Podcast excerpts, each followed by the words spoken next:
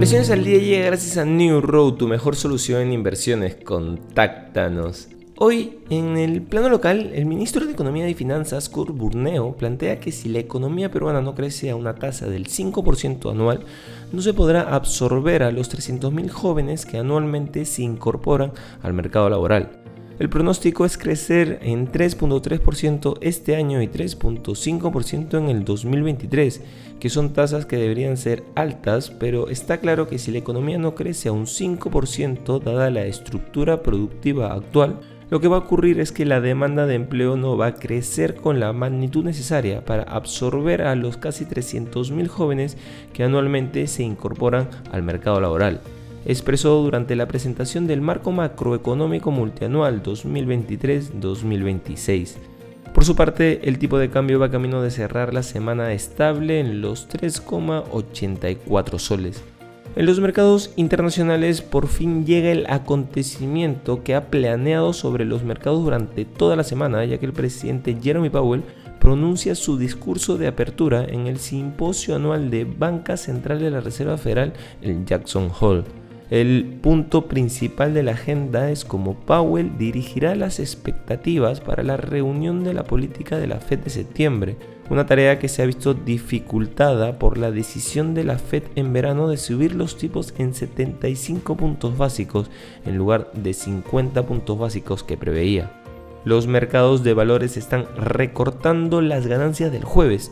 El Dow Jones pierde un 0,18%, mientras que el S&P 500 baja un 0,28% y los del Nasdaq 100 en rojo un 0,33%.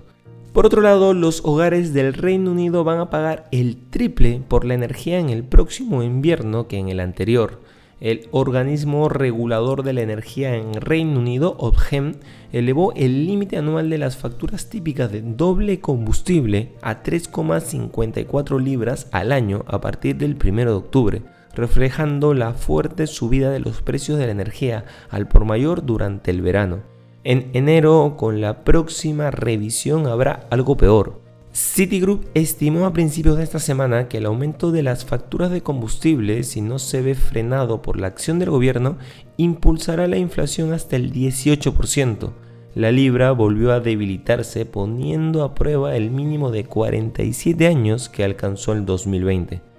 Y no queremos irnos sin mencionar que el primer día de cotización, después de que se efectuara formalmente la división de acciones de Tesla, no ha sido tan exitoso como el split similar que efectuó el gigante de vehículos eléctricos en 2020.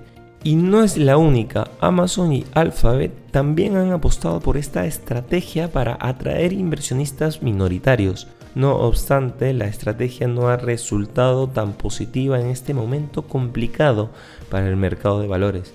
Las acciones de Amazon cayeron más del 10% desde que anunció la división hasta el día en que entró en vigencia y Alphabet perdió un 21% previamente.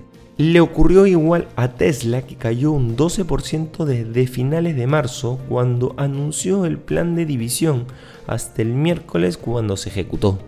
Estas han sido las noticias más importantes de hoy, viernes 26 de agosto del 2022. Yo soy Eduardo Ballesteros, que tengas un feliz viernes.